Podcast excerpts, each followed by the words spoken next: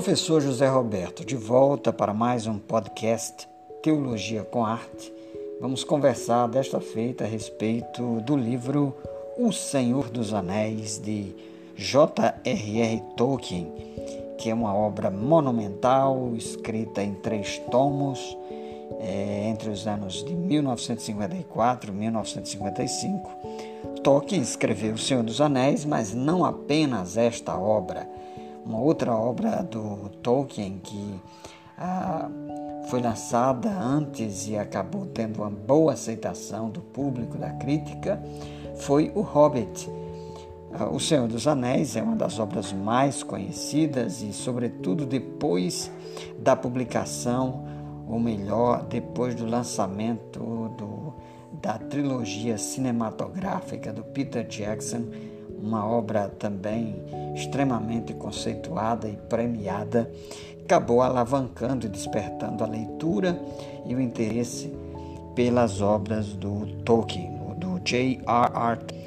O Tolkien, quando ele escreve O Senhor dos Anéis, ele remete a, ao desafio de se fazer uma viagem, algo que ele também já havia trabalhado com o Hobbit.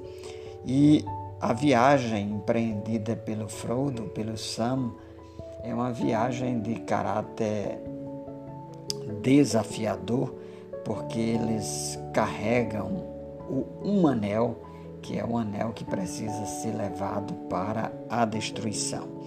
Para construir essa obra, os, o Tolkien acabou arquitetando toda um, todo um set, todo um ambiente literário a Terra-média com os seus personagens, os seus grupos, é, os elfos, os anões, os hobbits, e dando linguagens específicas para cada um desses grupos. É uma obra magistral, uma obra extremamente bem construída, com todos os detalhes próprios e característicos da literatura do, do Tolkien.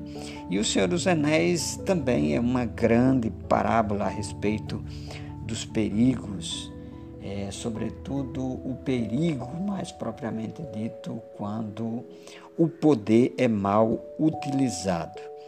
E o anel simboliza esse poder, um anel simboliza esse poder, uh, o qual é do interesse de Sauron, que é o grande inimigo a ser vencido, e compete a Frodo, justamente um hobbit, um simples hobbit. Tão interessante como nessa metáfora aí, como Deus entrega as coisas mais valiosas às pessoas mais simples. Inclusive o poder não pode estar nas mãos das pessoas gananciosas, das pessoas que é, são ansiosas pelo poder como um fim em si mesmo.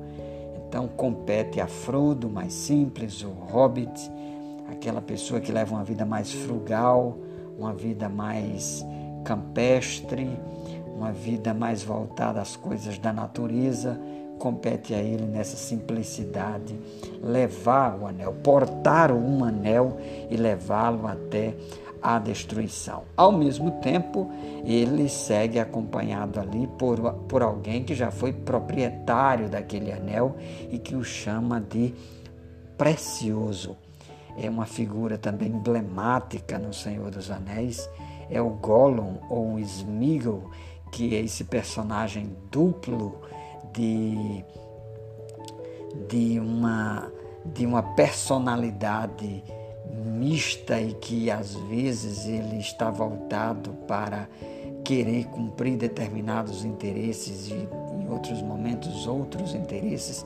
Então é um ser dividido que também nos fala muito sobre essa condição humana, né? essa condição humana é, de, de duplicidade, de quebra, de falta, que é trabalhado pela psicanálise, mas também é desenvolvido esse tema é desenvolvido pelo apóstolo Paulo nas suas epístolas, quando trata sobre ah, esse homem voltado para a natureza carnal ou para a sua condição espiritual. Então, o Tolkien, ele foi um estudante de mitologia nórdica, ah, dedicado a essa questão da, da mitologia nórdica, foi professor eh, na Universidade de Oxford, eh, tendo se voltado às questões de filologia.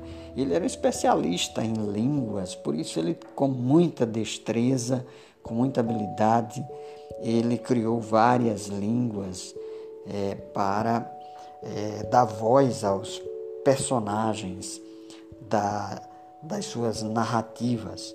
Então, o Tolkien é, elaborou todo esse universo literário nessa trilogia é, e ele trata sobre esse mundo aí do, do Deus, do Senhor, dos anjos e dos homens.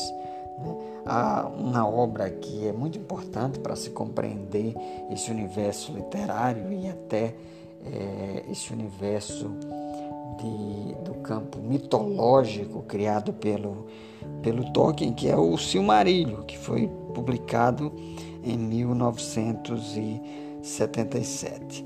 Então, os livros, né, eles tratam dessa dessa jornada que a gente remete no cristianismo ou na fé cristã, já desde lá das peregrinações antigas e viagens missionárias, por exemplo, do apóstolo Paulo, mas também na tradição cristã, o próprio Peregrino e tantas outras obras que remetem, que tratam dessa questão da, da obra literária enquanto universo de caminhada. E esses mitos né, com os quais o Tolkien dialogam são sobretudo os mitos nórdicos, né, com os quais ele era bem afeito e a demonstração da necessidade do sacrifício como forma de se obter é, êxito nas empreitadas da vida. Então, é, o próprio Cristo precisou se sacrificar, não há vitória sem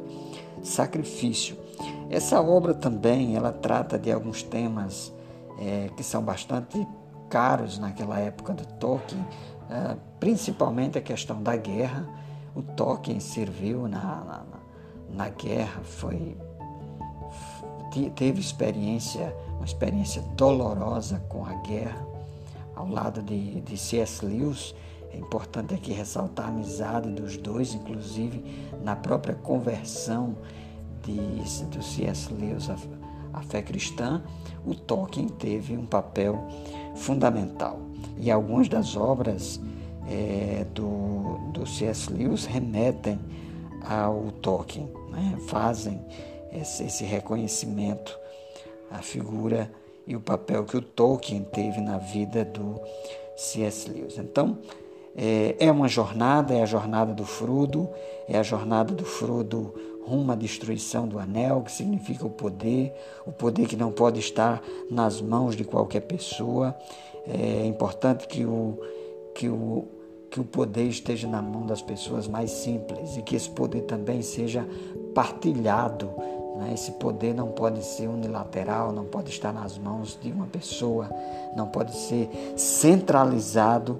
Então, Tolkien, ele ciente daquela condição lá da Segunda Guerra Mundial, ele traz essa metáfora também para dialogar na sua narrativa literária sobre essa condição. Então, o nome completo, a sigla do J.R.R. Tolkien é John Ronald Reuel Tolkien, né, que nasceu na África do Sul em 1892. Então, ele era cristão, ele era professou a fé cristã a vida inteira e, mais propriamente, a fé católica, expressava sua fé católica e nós temos convicção de que na trilogia, que é The Fellowship of the Ring, né? a Sociedade do Anel, The Two Towers, as Duas Torres, The Return of the King, o Retorno do Rei, Nessas obras, bem como no próprio Hobbit, Silmarillion, nós vemos a orquestração desse universo cristão e da influência cristã eh, que o Tolkien imprime na sua obra. Então, o autor dessas, dessas obras eh, fazia parte também dessa comunidade, os, os Inklings, né, lá da, de Oxford, dentre os quais, conforme já mencionamos, o C.S. Lewis fazia parte, essas obras eram dialogadas, eram construídas nesse, nessa conversa né, que esses é, literatos tinham lá no contexto de Oxford e que serviam como é, momentos para a construção literária. Então, são histórias interessantes.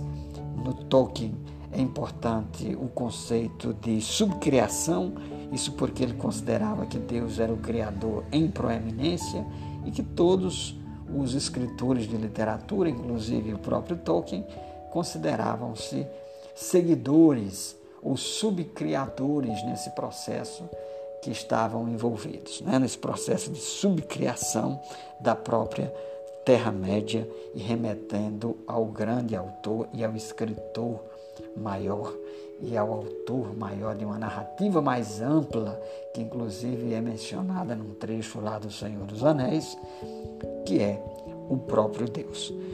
Bem, aqui estamos concluindo mais um Teologia com Arte, vos falou o professor José Roberto. Convidamos você a ler então a obra O Senhor dos Anéis, o Hobbit também, do Tolkien. Um forte abraço e até o nosso próximo Teologia com Arte.